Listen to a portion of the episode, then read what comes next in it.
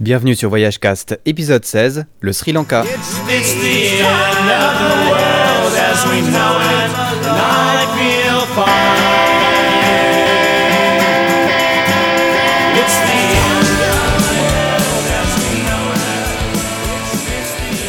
Oui, selon nos amis mayas, c'est la fin du monde d'ici deux jours, sauf erreur, donc c'est le dernier podcast avant la fin du monde.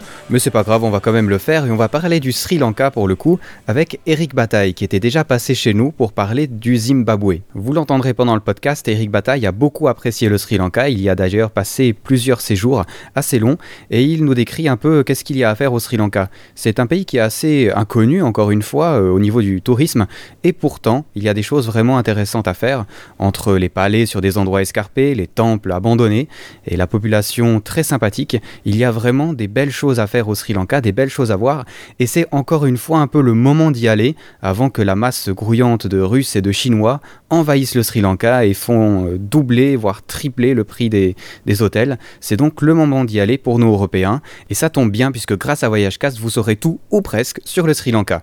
Tout de suite, l'interview. Dans l'Antiquité, la civilisation maya a été la première à découvrir que notre planète avait une date d'expiration. D'après son calendrier, l'an 2012 sera témoin d'un cataclysme provoqué par un alignement des planètes du système solaire qui ne se produit que tous les 640 000 ans. Les enfants, ça va être la totale. Les forces de Dame Nature seront si destructrices qu'elles provoqueront la fin du monde. Le jour du solstice d'hiver, le 21, 12, 12. Alors bienvenue sur Voyage Cast, on reçoit aujourd'hui Eric Bataille qui va nous euh, parler du Sri Lanka. Bonjour Eric. Bonjour Jonathan. Alors comment vous allez depuis la dernière fois où nous avons parlé, euh, euh, où nous avons parlé du Zimbabwe? Eh bien le ciel est toujours gris, il pleut et c'est toujours aussi triste les rues de Paris. Ah malheureusement je crois que ça va rester encore comme ça pendant quelques mois. Mais bon, on part au soleil vraiment cette fois. Hein D'accord. bah oui le Sri Lanka alors on a, eu envie un peu avec Eric de vous parler au début un peu de la situation, euh, on va dire, euh, politique ou la situation du pays en lui-même, parce que c'est vrai qu'en discutant avec Eric, on s'est aperçu d'une chose, c'est que moi j'étais persuadé que c'était un pays qui était euh, ou en guerre ou en crise ou pas vraiment dans une bonne situation, alors qu'en fait ça, ça, a changé depuis quelque temps et on n'en a pas forcément entendu parler aux informations. Et donc Eric, qu'est-ce que tu peux nous dire sur la situation du Sri Lanka aujourd'hui? Eh bien, tout va bien depuis, euh, je dirais maintenant, euh, deux, trois ans. Euh, donc, il y a eu une période, effectivement, après la décolonisation par les Anglais, qui ont favorisé les Tamouls, donc pour justement garder un peu le pouvoir. il y a eu donc 30 ans plus de 30 ans de, de conflit euh, qui respiraient plus ou moins. C'était très évolutif. Et euh, entre les Tamouls et les Singalais, euh, avec pas mal d'attentats dans le nord. Donc le pays avait une sorte de, coupure au nord entre les lagunes euh, et puis la région de Jaffna, qui est une région tamoule traditionnelle. Il y a eu pas mal d'événements, parce qu'en fait c'est un tamoul qui avait aussi assassiné euh, euh la Madame Gandhi. Euh, il y a eu une aide de l'Inde, et puis en 2008, le gouvernement singalais a décidé de mettre le paquet. Parce qu'en fait, ça fait 35 ans que le pays était un peu bloqué au niveau économie, au niveau euh, euh, diplomatique. Ils ont mis le paquet, ils ont été bombardés le nord, et la guerre est arrêtée. Donc euh, les dernières poches euh, taboules des tigres de l'Elam, qui était le mouvement de libération, sont tombés en, en 2008, mai 2008. Et puis depuis, bah, donc la situation est redevenue normale le pays est en pleine reconstruction au nord, parce que le sud, il n'y a jamais eu de problème. Et euh, le gouvernement, donc, euh, qui a gagné cette guerre, sait très bien que euh, il faut passer par euh, l'économie, des infrastructures, des routes. Euh, et donc, le pays est en chantier depuis 2-3 ans. Et l'économie est repartie très vite avec des petits magasins, des grands magasins, de l'industrie, de la pêche, et une économie qui repose pas sur les, le, minerai comme d'autres, mais sur une vraie économie locale, quoi, agriculture, pêche, euh, euh infrastructure et autres. Donc euh, et le tourisme depuis euh, trois ans, donc l'économie marche très bien. il y a quand même beaucoup d'optimisme. Les gens sont à 99% très heureux que la guerre soit, enfin que le conflit soit terminé. Oui, parce qu'effectivement, comme on avait dit, en, Europe, en tout cas en Suisse, on, rencontre très souvent des Tamouls avec qui on peut parler, qui viennent d'ailleurs pas seulement du Sri Lanka, mais euh, des Singalais. J'en ai jamais vu et a priori, je ne savais même pas euh, qu'il y en avait, alors que au Sri Lanka, eh bien, euh, c'est la communauté qui est la plus grande. De très loin, oui, les trois quarts, mais comme la vie a toujours été relativement facile, même pour les gens pauvres, assez pauvres y a tout. Il y a toujours euh, dans les jardins, il y a, il des légumes, des fruits, le climat, la culture. Donc les gens n'ont pas, n'avaient pas tendance à migrer, sauf effectivement la minorité tamoule au nord, quand il y a eu les bombardements, les massacres, ou bien euh, l'isolement sur la région nord, ont eu tendance à émigrer en Europe, à recréer une diaspora euh, politisée, qui était aussi d'ailleurs raquettée par euh, les, mouvements tamouls du Sri Lanka, des Tigres, c'était en fait euh, la, voix qui portait le plus, c'était celle de la minorité tamoule en exil. Quoi. Et puis, euh, bah depuis, beaucoup de gens reviennent, euh, tamoul, euh, singalais. Enfin, il y a peu de singalais à l'étranger, mais tout le monde revient parce que finalement, bah on est beaucoup mieux chez soi, surtout quand on a une économie qui fonctionne et que le pays est quand même très, très agréable et très beau. De bonnes nouvelles donc, autant enfin, beaucoup pour eux et puis aussi un peu pour nous parce que ça va nous permettre euh, de pouvoir voyager dans ce pays aussi qui était peut-être avant euh, quand même un peu, un peu dangereux. Alors le Sri Lanka, pour se donner une idée, c'est un peu au sud de l'Inde. D'ailleurs, est-ce que ça ressemble à l'Inde un peu ou pas du tout? C'est un petit peu comme, euh, je dirais, le, sud de l'Inde, le Tamil Nadu, mais qui n'aurait pas beaucoup changé. C'est-à-dire qu'en Inde, tout va très vite, que ce soit au Rajasthan ou certaines régions où on construit des autoroutes, des péages, des hôtels ultramodernes. Euh, il n'y a pas eu ce cas en, au Sri Lanka. Il y a eu du tourisme depuis euh, toujours, mais très limité, des petits groupes. Et donc les hôtels étaient des hôtels traditionnels avec une très belle architecture, des petites tailles. il n'y avait pas des groupes de 50 personnes qui déboulaient, donc ça a toujours été maîtrisé. Et le réseau routier était moyen, donc c'est pas très grand comme pays, mais ça prenait du temps pour circuler. Et puis, euh, bah, l'évolution a été faite très lentement, donc il est resté un peu dans son jour, euh, avec les temples et les, les, parties historiques, et puis la, la, partie nature qui reste très forte et qui n'a pas beaucoup changé. Euh, alors ça change un petit peu depuis un an, mais autrement, c'était resté dans son, dans son jus. Donc je dirais, l'Inde va beaucoup plus vite et, et, change beaucoup plus rapidement. Vous avez eu l'occasion d'aller plusieurs fois au Sri Lanka, hein, et dernièrement même, si je me rappelle. La dernière fois, bah, c'était cette année. Mais sinon, depuis une dizaine d'années, je vais régulièrement. Alors, je suppose qu'on atterrit alors à la capitale économique qui est Colombo, Colombo. Euh, que qu'on connaît parce qu'on en a déjà entendu parler. La capitale, euh, enfin la capitale politique, elle a un autre nom qui est un peu plus compliqué. Alors, je sais pas si vous vous arrivez à le, le prononcer, mais moi je. On vous le fait très bien, je vous, je vous écoute. alors, euh, attendez que, que, je, que je retrouve ça en fait. Alors, ça s'appelle Sri Jayavardenapura. Voilà. voilà désolé pour euh, tous les Sri Lankais qui nous écoutent, mais ça doit ressembler à ça. Alors, les deux villes sont vraiment très proches puisqu'elles sont éloignées de 15 km. Vous me disiez avant d'ailleurs qu'elles sont, euh, qu'elles sont à peu près collées. C'est sans doute pour ça aussi qu'on entend plus parler de Colombo. Alors je suppose que quand on arrive de la France ou de la Suisse, on arrive à Colombo euh, à l'aéroport, non? Oui, on arrive à l'aéroport de Colombo, qui, qui n'est pas très loin de la capitale, en fait, de la, la capitale, en fait, souvent capitale Colombo, la ville euh, économique, politique, le pouvoir est là, pratiquement sur le, port. Et donc, on est à une demi-heure, même pas du, centre-ville. Euh, alors avant, on ne restait pas. Il y a très peu de gens qui restaient à Colombo parce que il y avait, euh, comme c'était le pouvoir, il y avait pas mal d'attentats, donc on pouvait pas circuler, on pouvait pas se garer, euh, on pouvait pas ouvrir les fenêtres des hôtels.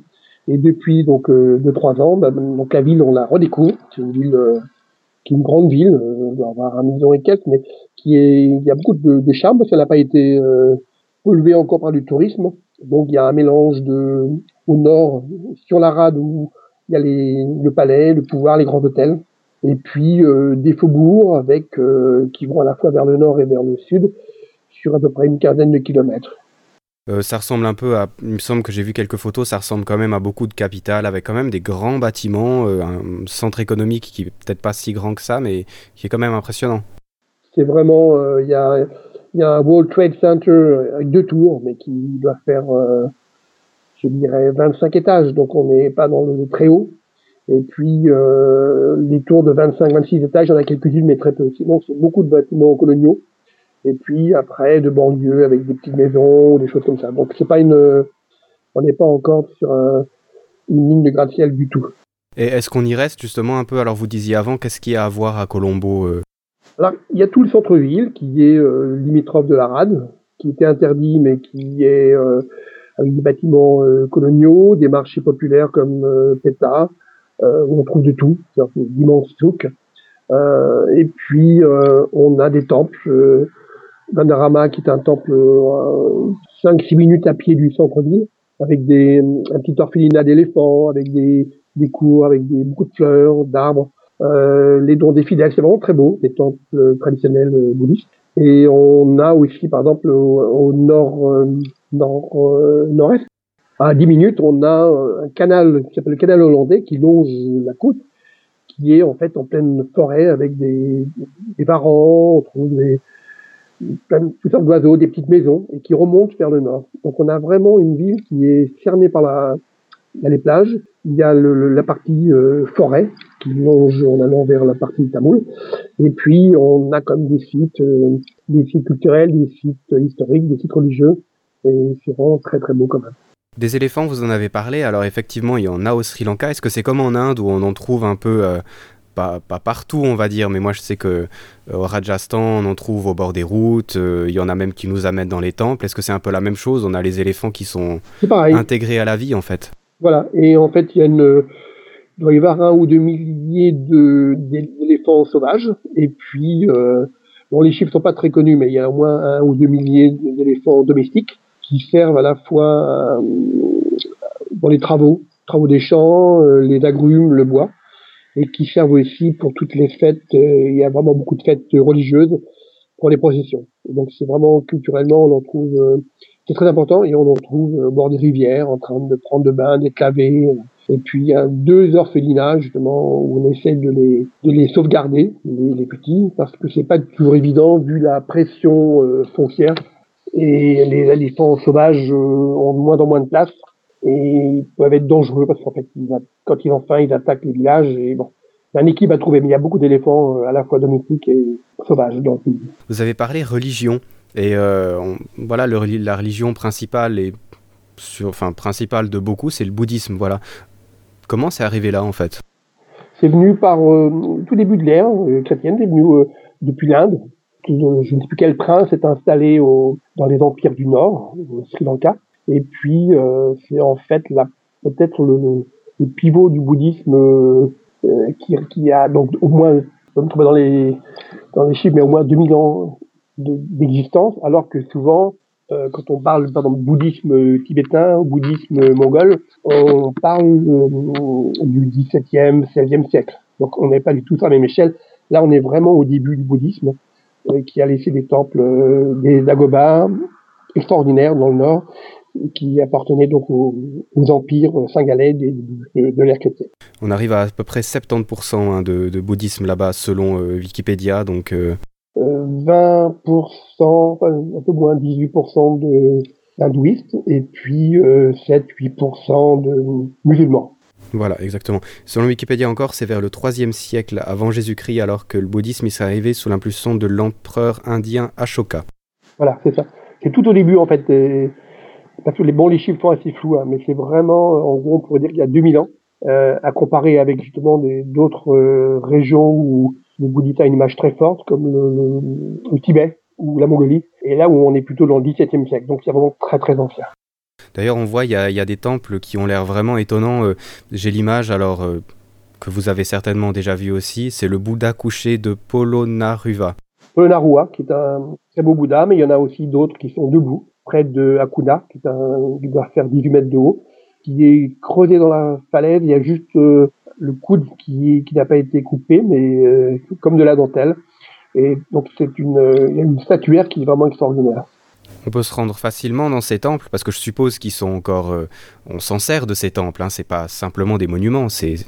Aucun problème. Le seul problème, c'est que certains coins comme Akuna ou ont des petites routes en pleine forêt, sont très belles, euh, qui sont pas forcément bien entretenues, mais sinon il n'y a aucun c'est très facile, c'est sûr. On paye un petit droit d'entrée et puis même s'il y a une procession ou une cérémonie, les gens sont vraiment très tranquilles. Il n'y a vraiment aucune difficulté. Oui, mais c'est vrai que je sais pas. Alors, c'est bon, j'ai pas connu toutes les religions, bien sûr, mais il me semblait que le bouddhisme était quand même euh, assez ouvert justement au niveau de ce partage-là. Je me rappelle euh, quand j'étais dans le Cachemire, justement, ben, on pouvait facilement discuter avec euh, les moines malgré la langue qui était un peu un problème, mais il m'a semblé que c'était quand même, oui, assez ouvert et pas très je sais pas comment dire, on, ose, même s'il y a une, enfin, il faut respecter, mais on peut facilement parler avec les gens, même si c'est euh, un moment de culte pour eux, en fait. Euh, ce que j'ai pas l'impression qu'il y a dans peut-être même certaines religions chrétiennes, en fait, où c'est très très euh, froid, ou je sais pas comment dire, où il n'y a pas vraiment de partage, en fait. Oui, en fait, il y a pas de, c'est pas dogmatique. En fait, donc, on, on évite souvent à appeler ça, appeler le bouddhisme une religion, entre religion, mode de pensée, philosophie. Et il n'y a pas de pensée d'équipe, donc à part très peu d'interdits. Bon, on ne photographie pas un Bouddha de face, du tout. Mais autrement, les gens sont vraiment très très tranquilles. Et euh, alors bon, sur l'hindouisme, ça sera beaucoup plus, il y aura plus de codes, d'interdictions, d'obligations. Euh, mais là, on est vraiment, on se sent, euh, personne nous fait la morale, personne n'essaie de vous convaincre. Euh, on vous paix royale, c'est génial. D'accord, ben tant mieux. Hein. Si, si, seulement on pouvait être un peu plus calme avec les religions, ça aiderait pas mal certaines parties du monde. Enfin, bref, je suppose un grand nombre de temples bouddhistes à voir, justement, de, de monuments. Euh, qu'est-ce qu'il y a d'autre à voir euh, au Sri Lanka? Donc bouddhistes et hindouistes. En fait, euh, certains temples sont, ont deux parties communes, comme par exemple à Tringomali ou Jaffna. Sinon, il y a tout ce qui est déjà culture générale, une culture qui n'a pas beaucoup changé. Les gens ont gardé un mode de vie traditionnel. Donc les femmes s'habitent toujours en sari, euh, les hommes ont une sorte de petite jupe locale. Euh, l'habitat est un habitat mixte euh, urbain campagne. On a donc une, une ambiance euh, qui n'a pas encore été euh, modernisée, je dirais.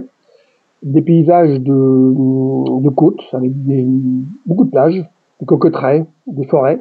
Et puis les montagnes du centre qui dépassent les 2000 mètres, euh, où euh, l'été est très agréable, un peu frais, un peu de, pas de neige mais pratiquement du Brésil, et euh, beaucoup d'animaux entre les éléphants, ceux dans les des varans, des, des oiseaux. Donc c'est vraiment un pays très riche sur finalement une surface assez petite au niveau euh, mode de vie un peu ancien, j'ai vu euh, des images, alors je sais pas si vous l'avez vu aussi, euh, je suppose si vous y avez été, une façon de pêcher assez spéciale en fait au bord des côtes, où ils plantent des, bâtons dans le sable en fait, et où ils se mettent assis sur des espèces de toutes petites plateformes, et puis ils pêchent depuis là. Ça, se voit ça encore là-bas? Oui, mais c'est vraiment plutôt pour les touristes.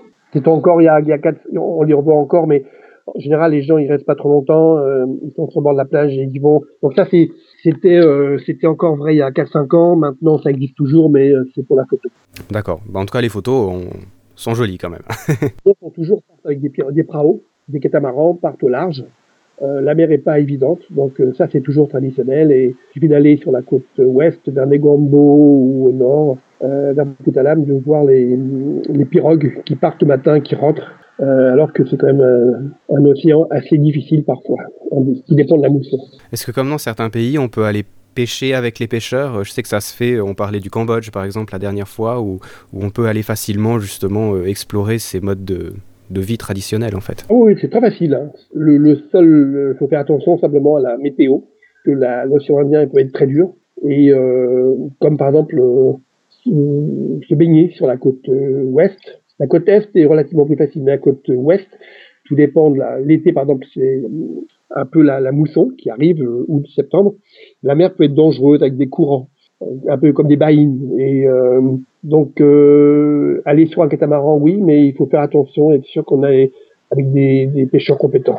Est-ce qu'on fait de la plongée au Sri Lanka? Il me semble que j'ai vu ça, mais on fait de la plongée, mais je dirais que c'est pas une destination pour ça. À part le, la partie nord, euh, au nord de Tringomali, donc qui est la partie est, l'ancienne partie Tamoul, qui est ouverte maintenant au tourisme.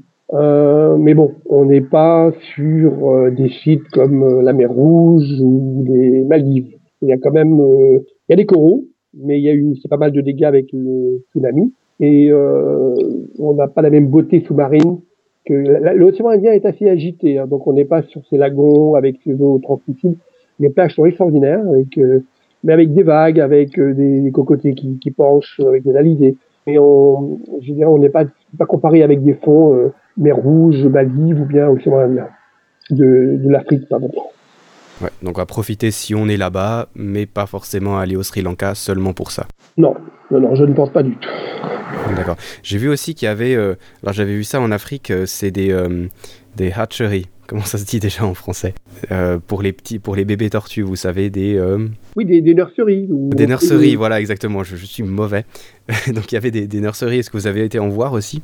Oui, il y en a sur la côte ouest, près de. Pas très loin de Negombo aussi. On peut voir même le soir, on peut se balader et puis attendre, voir les tortues pondre et puis les petites tortues sortir et aller à la mer. Donc ça, c'est aussi assez facile. Les endroits sont préservés et, euh, et surveillés. Ouais, parce que ça, euh, enfin, c'était quelque chose que j'avais toujours voulu voir. Et en effet, faut quand même avouer, un petit bébé tortue quand il va à la mer, c'est très très mignon. Il faut, faut profiter.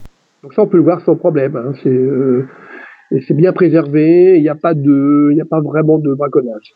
Au niveau euh, des, animaux, alors pendant qu'on est sur le sujet, on a parlé des éléphants avant, mais est-ce qu'on fait des safaris comme en Afrique ou bien est-ce que justement c'est très sauvage donc on se promène et puis si on tombe sur quelque chose tant mieux?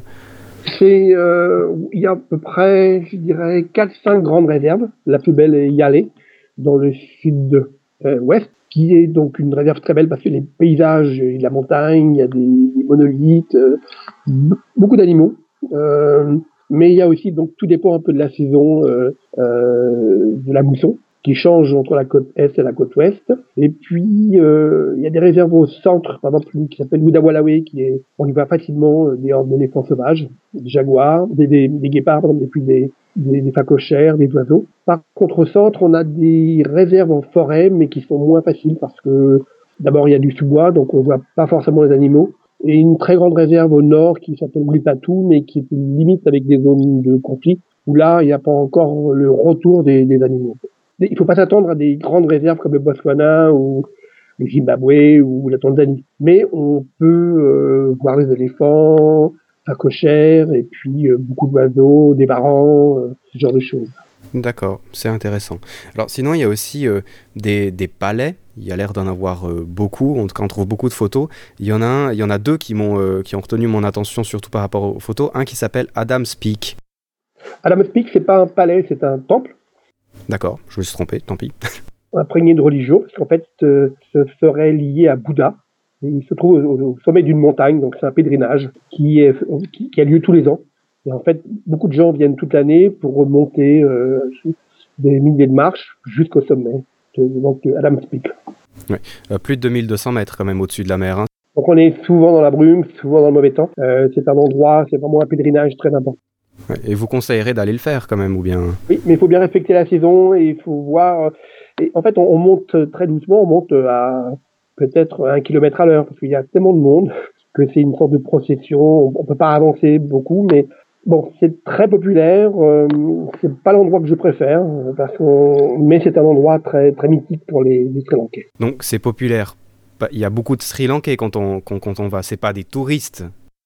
Il y a pas de, de touristes qui viennent en randonnée pour faire des circuits de randonnée et qui montent au Picador. Euh, mais bon, euh, faut bien faut y monter quand la météo est bonne, parce qu'autrement c'est un peu comme si vous allez sur les, les hauts plateaux de Horton Plains euh, même la bonne saison, si le temps, la météo n'est pas propice, euh, vous ne verrez rien, vous serez dans le brouillard et euh, il sera froid. Et vous ne verrez rien du tout. Un autre endroit à faire qui est aussi assez haut, quoique un peu moins, c'est un site qui s'appelle Sigiriya et qui, lui, sauf erreur, est vraiment un palais.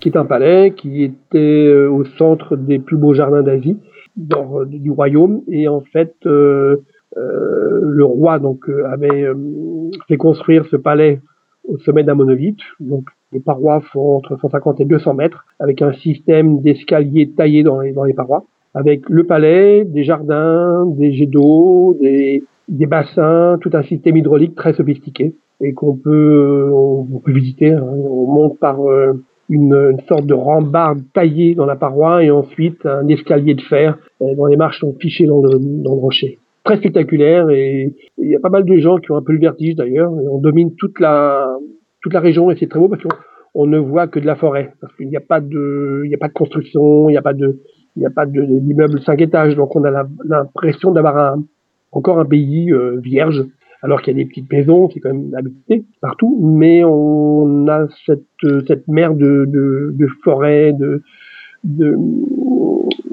fleurs qui donne un côté très naturel au, paysage. Oui, à quelque part, certains, certains temples ou certains monuments au Sri Lanka me font penser à certaines choses qu'on peut voir au Cambodge, par exemple, avec peut-être un petit peu moins de grandes jungles comme ça, mais, mais aussi cet aspect sauvage, cet aspect très vert, et puis ces monuments qui sont, qui sont restés là. C'est, peut-être je me trompe ou bien.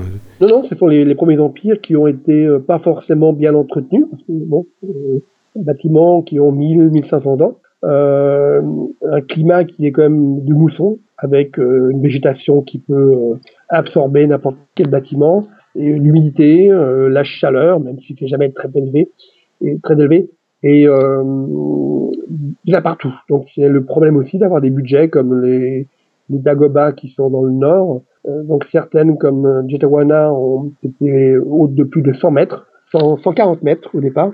Donc c'est un énorme, ce sont des énormes tas de briques de pierre et l'entretien est quand même relativement euh, difficile.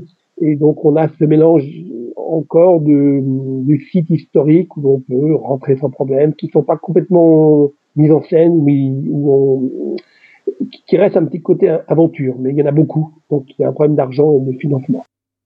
D'ailleurs, vous me parlez d'une Dagoba qui est en fait le deuxième monument au monde euh, qui, est, euh, qui est juste au-dessous des pyramides de Khéops en termes de hauteur. Hein. Dagoba de Jetagwata, qui est, quand elle était euh, entière, était euh, juste en dessous, quelques mètres en dessous de la grande pyramide de Khéops, qui doit être à 147 mètres ou quelque chose comme ça. Et on n'était pas loin des 140 mètres. Donc, ce qui est, euh, ce qui est extraordinaire pour une Dagoba, une stupa, où il y a juste un petit, coffre dans la Dagoba avec un endroit sacré, mais c'est vraiment un volume impressionnant. Donc il est en réflexion, mais ça veut dire des, des, peut-être des dizaines d'années de réflexion. D'accord. Alors, qu'est-ce qu'il y aurait d'autre à voir au Sri Lanka? Alors, on a parlé un peu de quelques réserves qu'il y avait, on a parlé de monuments, on a parlé des temples, des palais. Qu'est-ce qu'on pourrait encore aller voir? Déjà le pays, et puis euh, aller par exemple sur les montagnes du centre. Il y a des cours d'eau, il y a des petits canyons, euh, des très belles forêts. Il y a une forêt au sud qui s'appelle la forêt de Shinaraja, qui est une forêt euh, tropicale primaire, euh, bon, alors, des fois il y a des sangsues, mais il y a beaucoup d'oiseaux qu'on trouve euh, qu'au Sri Lanka. Donc tout le côté nature, le côté euh, randonnée facile. Euh, on peut descendre des rivières en allant vers le sud aussi, vers la région de Ratnapura, et puis les plages, avec vraiment des villages de pêcheurs encore, et puis des, des plages très belles. Donc il faut quand même surveiller la mer parce que c'est pas toujours facile, mais et la vie, euh, c'est un ensemble de choses en fait de Sri Lanka, de vie euh, euh, culturelle, de gastronomie qui est très bonne, beaucoup de produits alimentaires de, de, de toutes sortes, de un habitat. Les hôtels sont souvent encore traditionnels, donc sont bois, pierre, très aérés, et puis des gens très très faciles, très gentils, très très cool, pas de procédétique, donc je disais. Et donc c'est l'ensemble qui fait qu'on y reste et on, on s'y sent très bien pour se rendre dans les, dans les forêts euh, que, dont, vous avez parlé, comment est-ce qu'on fait? Parce que est-ce qu'on prend un guide? Est-ce qu'on peut aller se promener comme ça avec son sac à dos? Comment on s'organise? Il n'y a pas vraiment. On peut prendre un guide, mais on peut aussi se débrouiller seul si on connaît, euh, euh, avoir un petit GPS. Il y a des cartes qui existent maintenant. bien se renseigner. Il n'y a pas de. Il n'y a pas de, de risque, il n'y a pas de, il a pas beaucoup de serpents dangereux, ni d'araignées. Et le, peut l'endroit le plus difficile, je dirais, c'est la forêt au sud de Shenalaja, euh, car elle a beaucoup de, de sangsues. Donc bon, pas mortel, mais c'est un peu désagréable. Tout dépend de la saison, si elles ont faim ou pas. Mais autrement, on peut se balader en montagne euh, euh, tout seul. Il suffit de t'avoir un petit peu repérer une carte, regarder autour de soi, prendre des repères et, avoir un peu de prudence. Au niveau des déplacements dans le pays en lui-même, pour se déplacer entre les endroits, est-ce qu'il y, a est y a des trains, est-ce qu'il y a des transports en commun, est-ce qu'on loue une voiture C'est quoi le, moyen le plus euh, aisé pour voyager? Les transports en commun sont assez, les, autocars sont assez dangereux, les chauffeurs sont assez allumés souvent, donc ça c'est, on oublie. Euh, Jusqu'il y a maintenant, euh, la meilleure façon même la plus économique, pratiquement, était de prendre un chauffeur avec une voiture ou un petit fourgon et de partager. Donc là, on est totalement autonome. On évite, enfin, on ne loue pas ni de moto ni de voiture parce que c'est quand même très dangereux. Euh, la route, elle est occupée par euh, par tout le monde et à droite, à gauche, au centre. Donc des éléphants, des vélos, des tuk-tuk, euh, des véhicules, des gens qui roulent vite, des autobus. Donc on peut pas vraiment voyager en étant le chauffeur. Donc on prend un chauffeur et sinon on prend le train aussi à une vitesse de 30 km heure. Donc il y avait deux lignes qui relient euh, Colombo, Candy et le sud par la côte et l'intérieur qui sont des lignes extraordinaires parce qu'elles ont été faites par les Anglais et elles sont restées aussi dans leur jus. Il y a des, viaducs euh, sur des cascades, des massifs d'orchidées, des hauts plateaux, donc c'est très beau. Ça dure euh, 7-8 heures, parce que ça roule à 30, 28, 30 km heure. Et là, actuellement, depuis la fin de la guerre, on est en train de remettre en activité des tronçons vers le nord, vers euh, la côte est et la côte ouest. Donc ça, c'est à suivre. Euh, bon, le train, c'est vraiment, euh, on ne sait jamais quand est-ce qu'on part, ni quand on arrive. Mais c'est un, ce sont des trains encore ambiance coloniale, des vieux wagons dans des paysages superbes et qui ne sont pas des trains touristiques. Ce sont des trains utilisés par tout le monde, ça c'est génial quand même. Ailleurs dans le monde, c'est souvent c'est devenu une attraction. Mais c'est vrai, on, oublie des fois, nous, nous on prend le train pour le côté pratique, mais c'est vrai quand on voyage, j'avais l'occasion d'aller en train. il me semble, ça ressemble un peu à ce que vous dites aussi, les trains entre entre Delhi et Agra par exemple. si on prend la troisième classe en Inde, on est avec la vraie population, on va dire. Et c'est vrai que c'est pas hyper confortable, mais on a des contacts avec les gens qui sont géniaux. Je me rappelle avoir discuté de cinéma indien euh, en baragouinant un anglais euh, à peu près compréhensible par, euh, par les Indiens qui étaient là, qui parlaient aussi un, indien, un, anglais à peu près compréhensible. Et c'est absolument génial. Je trouve que c'est vraiment un bon moyen de, de prendre contact avec la population, peut-être plus que de prendre oui, euh, seulement un chauffeur pendant tout le trajet. Si on a eu l'occasion de faire au moins un trajet, c'est bien. Enfin, je sais pas ce que vous en pensez vous, mais moi bah, j'aime bien. C'est très bien aussi parce que bon, ce sont souvent des, chauffeurs simples sri-lankais, hein, c'est comme un taxi. Donc on est quand même en permanence avec le, ne serait-ce que pour s'arrêter faire des achats, une course ou déjeuner. On est quand même en permanence euh, circulation euh, normale. Donc c'est un, c'est pas une limousine avec un chauffeur, c'est vraiment comme un taxi. Donc ça, c'est, euh, ça donne une grande liberté et justement on a accès à tout. Euh, l'autobus est dangereux et souvent euh, très surpeuplé. Par contre, le train, effectivement, euh, il n'y a pas d'accident de train, mais les, les, les, paysages sont vraiment très spectaculaires en montagne et on a accès entre les trois classes à, à, la population normale. Mais c'est vraiment une façon de voyager extraordinaire, mais le train peut partir à 8h, 9h au midi et, on n'est jamais sûr de l'arrivée. Ouais, ben, enfin, comme on avait dit un peu, avant un peu sur le Zimbabwe, c'est vrai que quand on a un peu de temps, et puis qu'on ait des pays comme ça, et ben, ben on se fait au rythme qu'il y a, et puis voilà. Il n'y a pas d'angoisse du tout à avoir. Euh, la population est vraiment très tranquille. Donc même si c'est un problème la nuit, le jour, il n'y a pas de, il n'y a pas d'inquiétude. On est, on est très détendu. Alors population vraisemblablement géniale.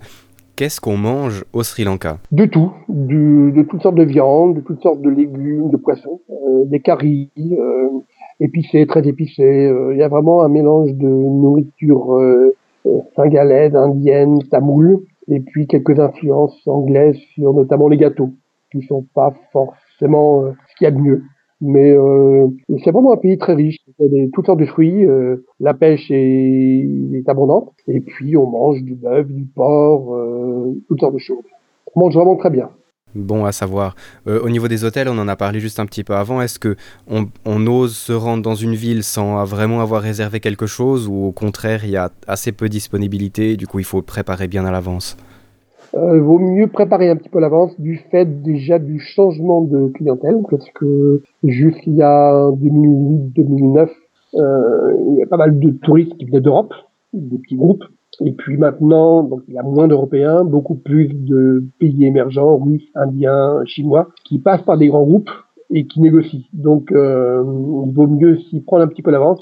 On trouve des hôtels euh, 30, 40 euros, euh, pas backpackers, mais euh, plus simple. Mais effectivement, il vaut mieux travailler un peu le sujet en amont pour pouvoir avoir un, prix et ne pas rester en rade. Parce que certains hôtels sont complets maintenant à Sylvie du fait de la nouvelle euh, clientèle étrangère euh, d'Asie.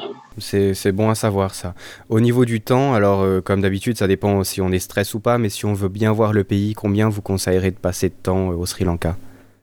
Je dirais 15 jours, c'est bien. Avec un, c'est pas très très grand, ça va faire 300 km nord-sud, mais mais les distances sont ralenties du fait de l'état des routes. Bon, ça change un petit peu, mais c'est montagneux, donc euh, on roule souvent à 20-30 à l'heure. Et en fait, on ne calcule pas en kilomètres, on calcule vraiment en heures de, trajet. Au niveau euh, art local, qu'est-ce qu'on prend dans nos valises quand on rentre?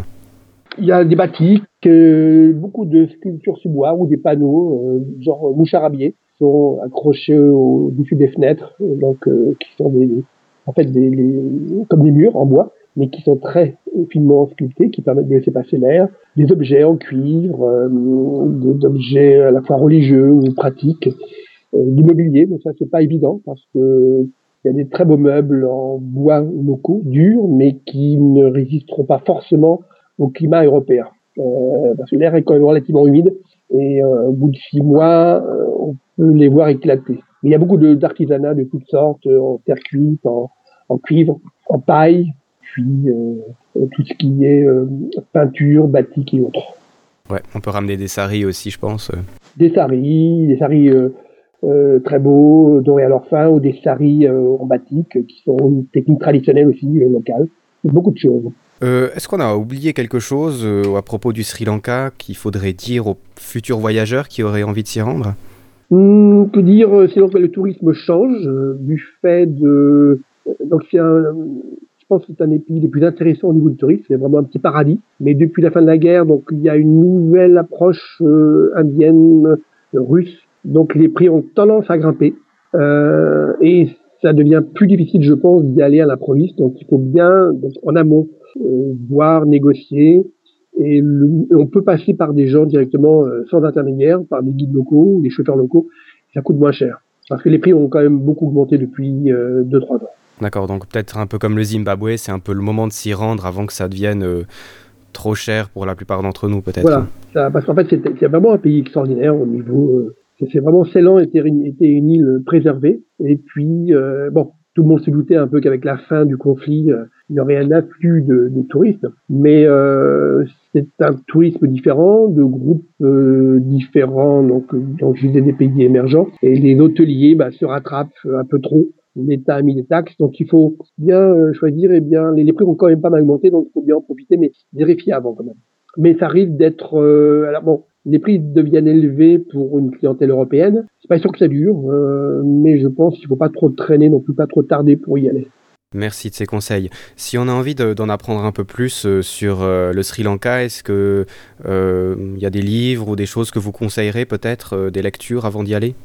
Il y a un livre qui a été écrit euh, par euh, Avanti aux éditions du Dauphin, euh, qui est un, qui est le seul livre de, sur la langue singalaise et sur le Sri Lanka, partie singalaise, qui permet de se débrouiller. C'est un outil de travail pratique, hein, simple, qui permet d'avoir d'échanger, de dire bonjour, au revoir, comment ça coûte. Et puis sinon, vous avez euh, au moins 7-8 millions d'éditions qui ont publié des, des guides euh, que je ne citerai pas, mais qui sont des guides de voyage avec des informations pratiques et autres, notamment le Routard, euh, qui a publié la première édition depuis 7-8 ans l'année dernière. Et sur Internet, on trouve de tout, c'est vraiment... les Sri Lankais sont très bons en informatique, ont des très bons sites et on arrive à avoir tout en direct. Oui, vous avez aussi écrit, comme on a dit la dernière fois, quelques articles sur le Sri Lanka sur votre blog. Ce sera bien sûr en lien euh, sur l'émission parce que c'est intéressant et puis c'est un regard aussi un peu, un peu justement différent, comme on le disait au début, euh, sur le Sri Lanka. D'accord. Eh ben, merci beaucoup. Je vous en prie, c'était un plaisir. Voilà, j'espère qu'on aura motivé des gens à aller au Sri Lanka parce que ça a l'air en tout cas euh, d'être un très beau pays. Et puis euh, ben, je vous souhaite euh, une bonne soirée malgré le fait qu'il fasse gris et froid. On va mettre un petit peu de soleil, on va essayer. voilà, exactement. Allez, à la prochaine. Au revoir Jonathan. Il doit y avoir des gens qui se disent que c'est la fin du monde. C'est vrai. Tu crois que c'est possible? Oui.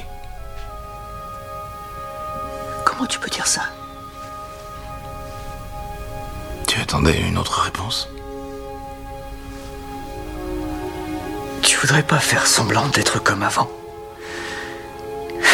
Juste pour me rassurer. Les gens peuvent se diviser en deux groupes.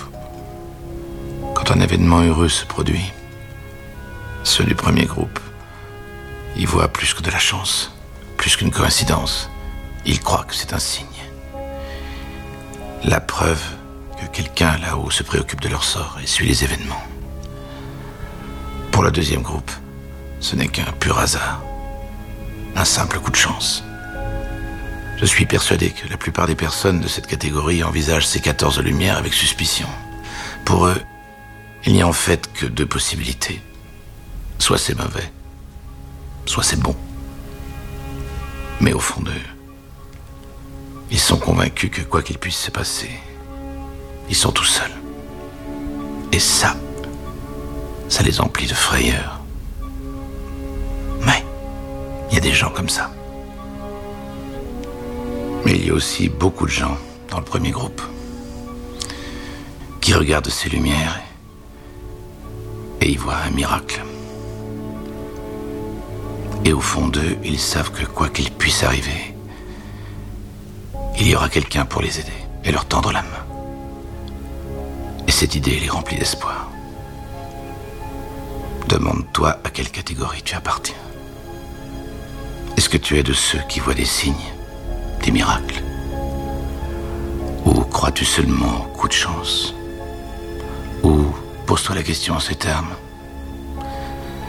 Est-il possible qu'il n'y ait pas de coïncidence? Encore un grand merci à Eric Bataille qui est venu euh, parler dans le podcast. C'était vraiment génial, très intéressant. Il a vraiment beaucoup de connaissances et c'est très agréable de parler avec quelqu'un qui, connaît euh, bien la géopolitique euh, de tous les endroits qu'il visite aussi. C'est vraiment très intéressant. Au niveau de la bande son de l'épisode, il y avait en tout début d'épisode REM avec Is the End of the World, qui était donc très adapté à cette période de l'année. En deuxième, il y avait 2012, un film oui, qu'on peut regarder pour ses effets spéciaux, qui n'a pas grand intérêt sinon, et puis qui est de toute façon euh, périmé à partir du 21. Hein. quand on saura que c'est pas vrai, euh, ça perdra tout son sens. Pour euh, le deuxième film, eh bien c'était Signe, qui quant à lui est un film absolument magnifique que j'aime beaucoup, avec des dialogues superbes, une musique vraiment hallucinante. C'est un beau film à regarder, notamment parce qu'il parle du, thème des extraterrestres d'une façon euh, beaucoup plus familiale et puis euh, à quelque part beaucoup plus réaliste aussi. Qu'on y croit ou qu'on n'y croit pas, on passe de toute façon un très bon moment devant ce film. Quant à la dernière bande son qui passera à la toute fin de cet épisode, eh bien c'est le message radio que laisse Robert Neville alias Will Smith dans le film I Am a Legend. Je trouvais que dans le cas par hasard où ça serait vraiment la fin du monde, ça serait quand même vachement classe de finir avec ce message. Alors voilà, pourquoi pas, promis la prochaine fois, ce sera de nouveau des films de voyage. Vous vous demandez peut-être comment m'aider produire les podcasts, eh bien c'est très simple. La première chose, si vous avez des voyages à raconter, venez le faire sur Voyagecast, ce sera avec grand plaisir que je vous accueillerai.